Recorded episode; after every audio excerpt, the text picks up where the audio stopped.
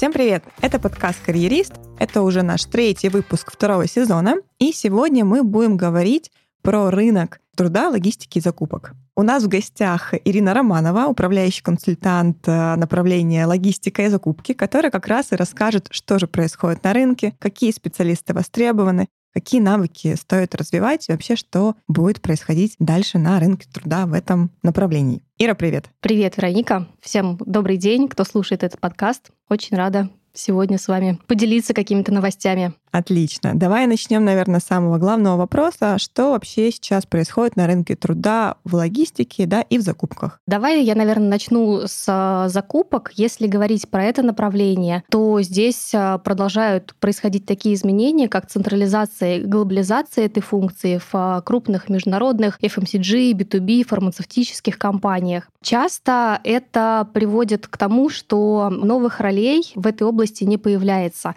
именно в международных компаниях компаниях, и штат в России сокращается. При этом, с другой стороны, происходит активное развитие закупок и как раз привнесение лучших а, западных практик в крупный и средний российский бизнес, а также более мелкие FMCG и фармацевтические компании, куда и вот этот отток а, высвободившихся кандидатов происходит. Также происходит развитие стратегического и категорийного управления в закупках. Идет формирование более значимой позиции функции закупок и становление такого бизнес-партнерского подхода во взаимодействии с внутренним заказчиком, когда закупки уже не просто являются такой суппорт-функцией, а выступают а, в том числе и амбассадорами каких-то нововведений и трендов, которые привносят а, в бизнес. А с чем вообще такие явления связаны, такие изменения? Это пандемия, либо просто диджитализация, не знаю, еще какие-то процессы, которые происходят на рынке труда? Ну, это скорее про оптимизацию затрат, в том числе,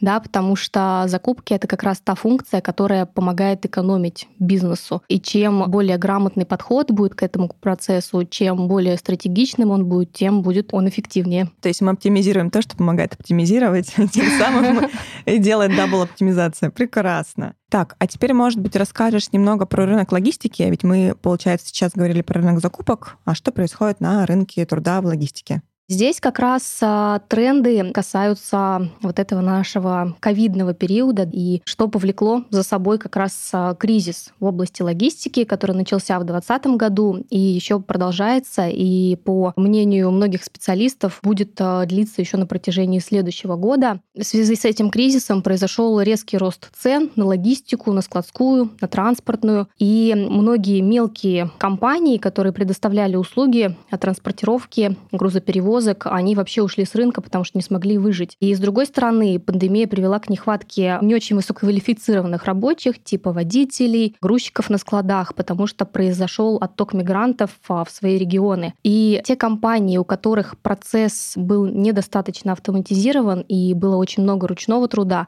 конечно, они столкнулись а, с проблемами, они столкнулись с дополнительными финансовыми затратами на то, чтобы привлечь уже более дорогих рабочих в эту сферу. Окей. Ну, то есть, в принципе, пандемия повлияла на все направления, как я могу увидеть уже.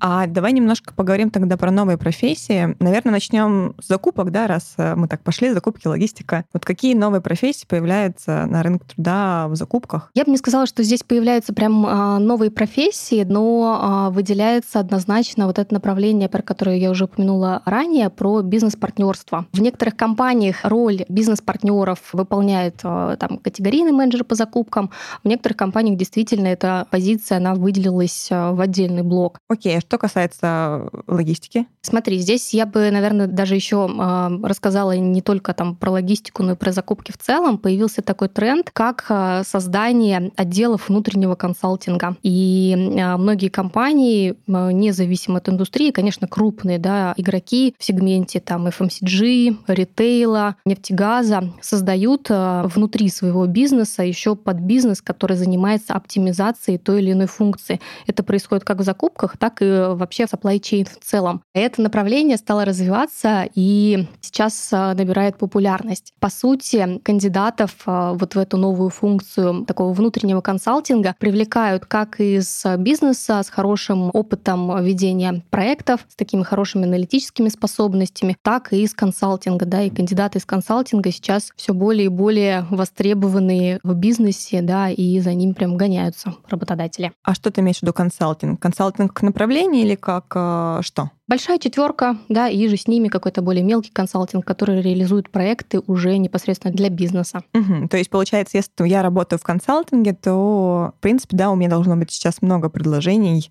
от а, других компаний. Если ты реализуешь проекты не только с теоретической точки зрения, да, не только прорабатываешь какие-то шаги для оптимизации, но и идешь а, в их воплощение и видишь непосредственно результат. Я поняла, интересно.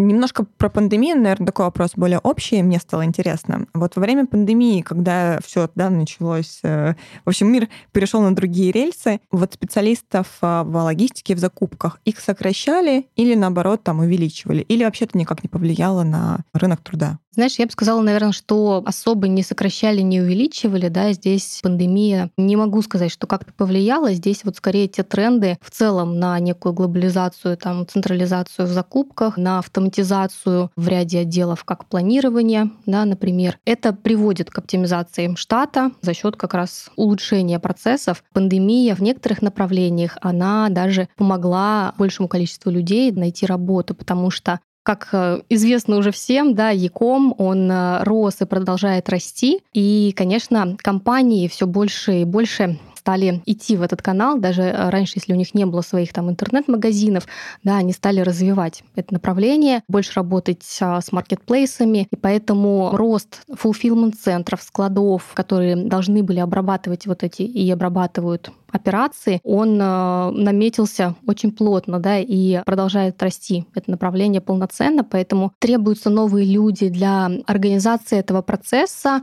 для управления им, ну и, конечно, руки, которые будут уже самостоятельно это все, да, обрабатывать. Ну да, мы, кстати, про Яком уже говорим, мне кажется, третий выпуск. Все, все наши выпуски мы да. говорили про Яком.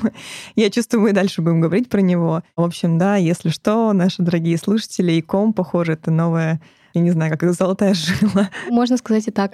Ну да. А теперь, может быть, отдельно выделим какие-то профессии, которые наиболее востребованы в закупках и в логистике. Если, конечно, их можно выделить. Знаешь, наверное, прям совсем э, выделить э, что-то будет достаточно сложно. Вот как я сказала, есть возросшая потребность как раз в менеджерах, в директорах fulfillment-центров, распределительных центров, в Якоме, в ритейле, в том же самом как бы не спадающий спрос э, в области планирования спроса особенно, потому что это всегда влечет за собой оптимизацию как раз бизнес-процессов, грамотное распределение ресурсов. И, в принципе, закупки, несмотря на то, что есть вот эта централизация, они по-прежнему очень популярны. Спрос на этих специалистов э, очень большой, потому что ну, это те люди, благодаря которым можно экономить. Да, таких э, людей, я думаю, так просто не отпускают. Да. А вот смотри, я не знаю, как насчет э, да, логистики закупок, но очень часто, ну, допустим, вот в HR направлении мы говорили, в digital направлении, есть такой тренд, когда профессионалы меняют, приходят, допустим, из смежной функции в смежную функцию, да, если так можно сказать, то есть меняют направление. Насколько вообще это часто происходит явление в закупках и в логистике, и если происходит, то как обычно люди перемещаются? Насколько это сложно? Если говорить э, там и про закупки, и про логистику, это такое очень объемное понятие. Наверняка там наши слушатели, если работают в этой области, э, знают об этом. Закупки подразумевают под собой большое множество категорий, которые можно закупать, поэтому переход закупщиков от одной категории к другой, он дается достаточно легко в рамках бизнеса. В принципе, и переходить там в другую компанию, например, с закупок маркетинга на закупки General Services, да, достаточно просто. Если говорить о переходе внутри всей цепочки поставок в рамках бизнеса тоже, в принципе, это делать возможно, да, и случаются переходы, когда люди из логистики переходят в закупки и наоборот. Просто это немножко реже, потому что это делать сложнее. Ну, в общем, приходы у нас есть, да, они на самом деле не такие прям популярные, популярные, как, допустим, digital, но если есть желание, то можно перейти, да. Если говорить о закупках, вот эти переходы случаются достаточно часто, да, потому что кандидаты обычно начинают скучать, работая с одной категорией. Здесь нет никаких преград. В общем, про переходы понятно. Ты затронула тему, сказала, что, допустим, если у кандидата есть опыт в консалтинге, то это, в принципе, довольно востребованный опыт. А какие еще навыки, не знаю, может быть, опыт э, могут сделать меня как специалиста востребованным в закупках или в логистике? Я бы ответила на этот вопрос так, что успешный supply chain специалист, там менеджер и так далее, это такое грамотное сочетание аналитических, хороших аналитических способностей, даже где-то, может быть, уход в технические навыки, работы там с инструментами аналитики, более такое глубокое, и развитые навыки коммуникации. И вот этот вот микс — это самое удачное сочетание, которое можно только представить. Если говорить про закупки, то я бы сказала, что это то же самое, потому что закупщику тоже надо хорошо анализировать большие пласты информации, поставщиков, цены и при этом уметь э, вести переговоры. Угу. А вот про аналитику какие-то особые инструменты нужно осваивать или что ты имеешь в виду? Не для всех функций supply chain нужны какие-то определенные инструменты. Если мы говорим о функции планирования спроса, поставок, товар-движения, обучения, то, конечно, для кандидатов со знаниями на продвинутом уровне Excel, написание там макросов, знание SQL, оно является прям хорошим преимуществом. А что касается языков? Языки, да, хорошо, что ты об этом спросила. Действительно, у нас, наверное, 90 5% вакансий, они подразумевают знание языков. Но это английский, да, в основном все таки в основном английский, да, у нас э, бывают иногда запросы с китайским, но это там скорее исключение, поэтому не обязательно всем Ого. идти. Это получается логист со знанием китайского, мне кажется, такой же редкий специалист, как, я не знаю, логист со знанием еще какого-то языка, кроме английского. Или все-таки есть такие уникумы? Есть такие уникумы, и все больше и больше, кстати, кандидатов стали учить в том числе там китайский язык. А на каком уровне нужно, ну, допустим, на английском языке, какой уровень, от какого уровня я буду востребованный, допустим? Здесь э, тоже зависит, э, в принципе, от уровня позиции. Если это позиция не руководящая, то, в принципе, там от уровня интермедиат будет достаточно. Если эта позиция повыше, конечно, это уже такой уверенный разговорный, письменный, потому что часто приходится вести коммуникацию со штаб-квартирой, общаться с поставщиками, если это закупщик, с международными в том числе. Окей. Просто мы даже говорили с Digital, когда направлением, они сказали, что даже в российских компаниях, где, в принципе, нет особого применения английского языка, все равно требует английский язык. Это как уже must-have.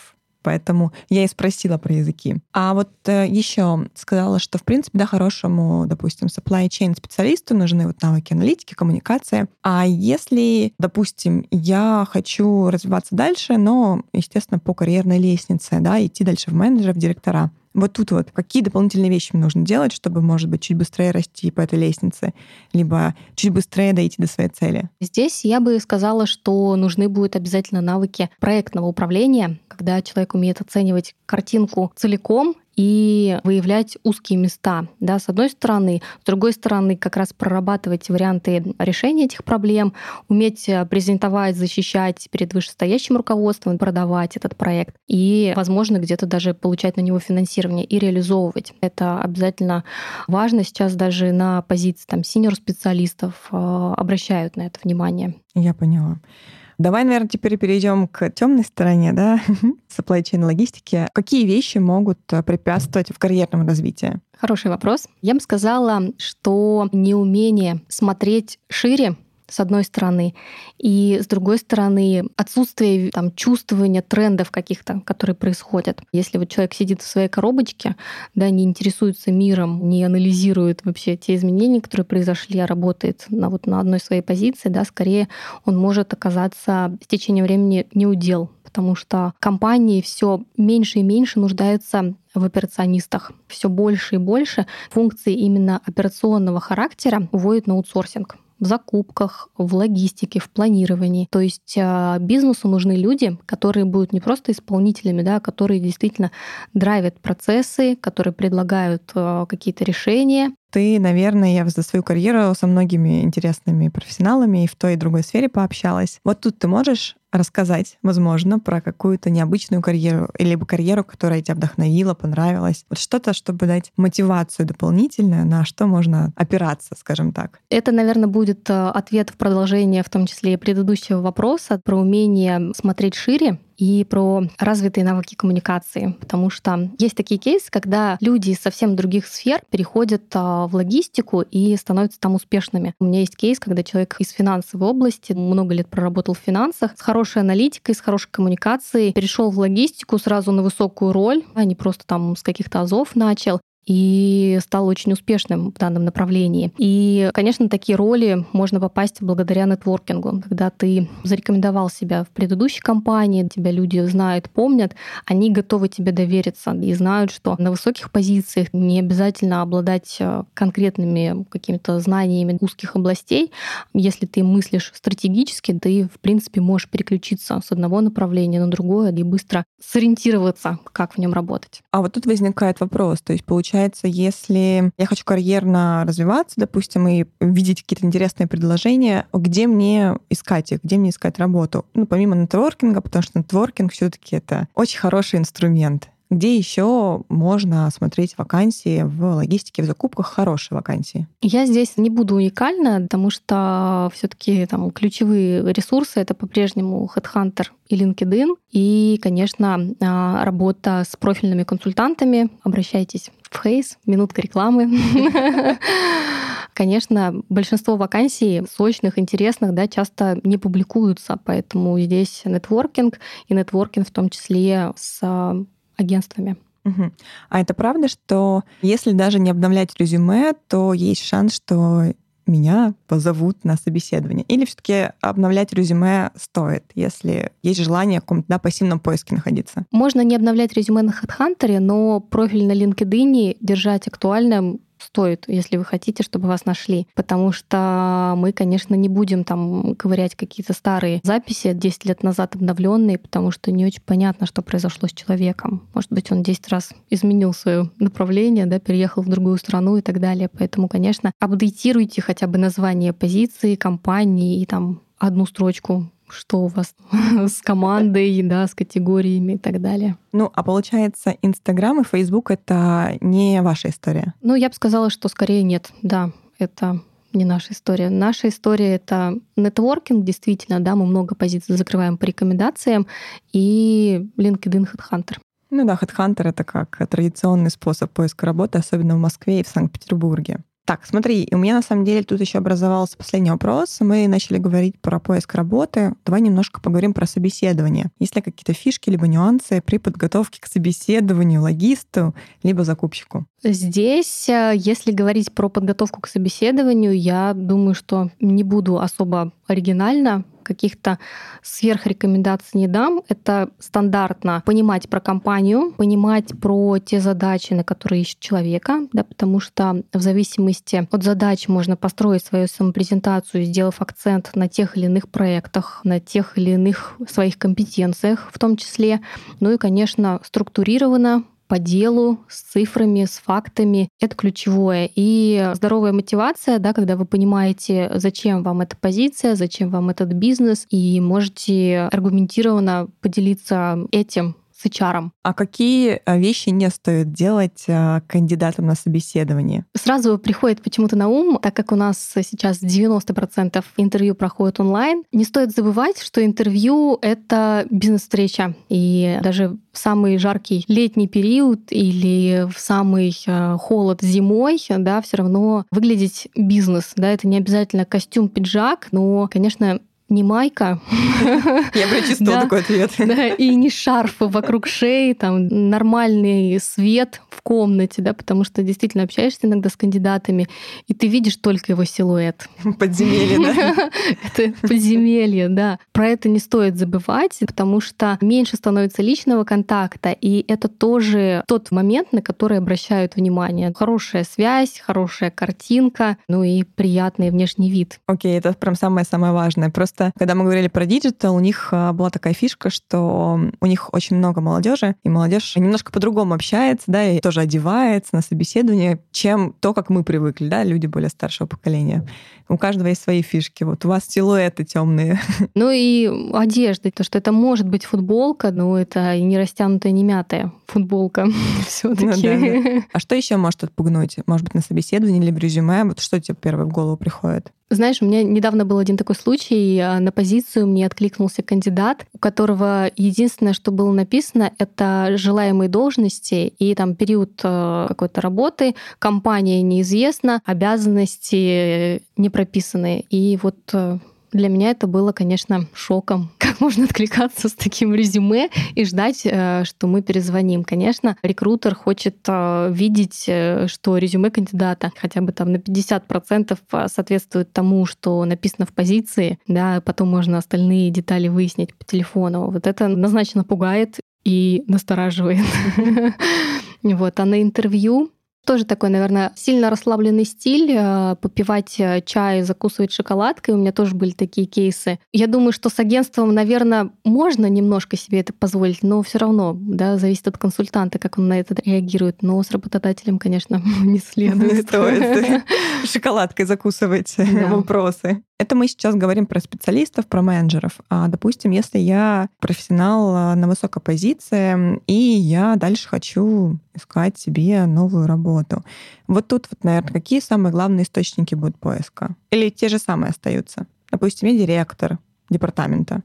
Вот тут вот как мне лучше действовать, если я хочу все-таки найти новое место? В принципе, те же самые. Это, опять же, знакомство с агентствами и там LinkedIn. Headhunter здесь не обязательно, потому что, наоборот, некоторые клиенты не любят кандидатов с Headhunter. Для них важно, чтобы эти люди были в таком условно закрытом поиске. Угу. То есть не активно искали, а да. Понятно. Окей, последний вопрос. Есть ли какой-то тренд на релокацию в логистике, в закупках? Или это как бы невозможно? Это возможно, потому что за этот и предыдущий год у меня было порядком ролей, которые открывались как раз в связи с тем, что текущий сотрудник а, получил какой-то ассаймент, да, uh-huh. в другую страну переехал, или планирует переезжать, да, или у него роль в другой стране, но пока он лоцируется здесь, а, пока там не оформит какие-то документы. Поэтому это есть, но только в рамках своей компании можно осуществить такой процесс, а в другую компанию, в другую страну это сложно сейчас технически, да, потому что, конечно, компаниям нужно доказать, почему им такого уникального специалиста нужно привозить из-за рубежа, да, угу. и почему на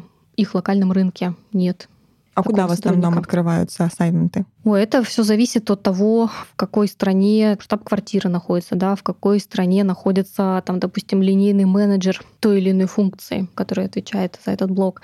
Это Европа в основном была, вот из тех кейсов, которые а, я встречала. По-разному. И это в основном международные компании, естественно да. да, делают релокацию, не российские компании, которые, возможно, хотят там открывать бизнес где-нибудь. Возможно, есть и такие, но у меня не было. Да, в твоем опыте не было. Да. Окей, спасибо большое. Я думаю, это все вопросы, которые у меня были. Мне было приятно с тобой пообщаться, поговорить и про закупки, и про логистику. Я многое для себя узнала лично. Вот, так что, если что, ждем тебя снова. Да, спасибо огромное. Зовите. Пока-пока. Пока.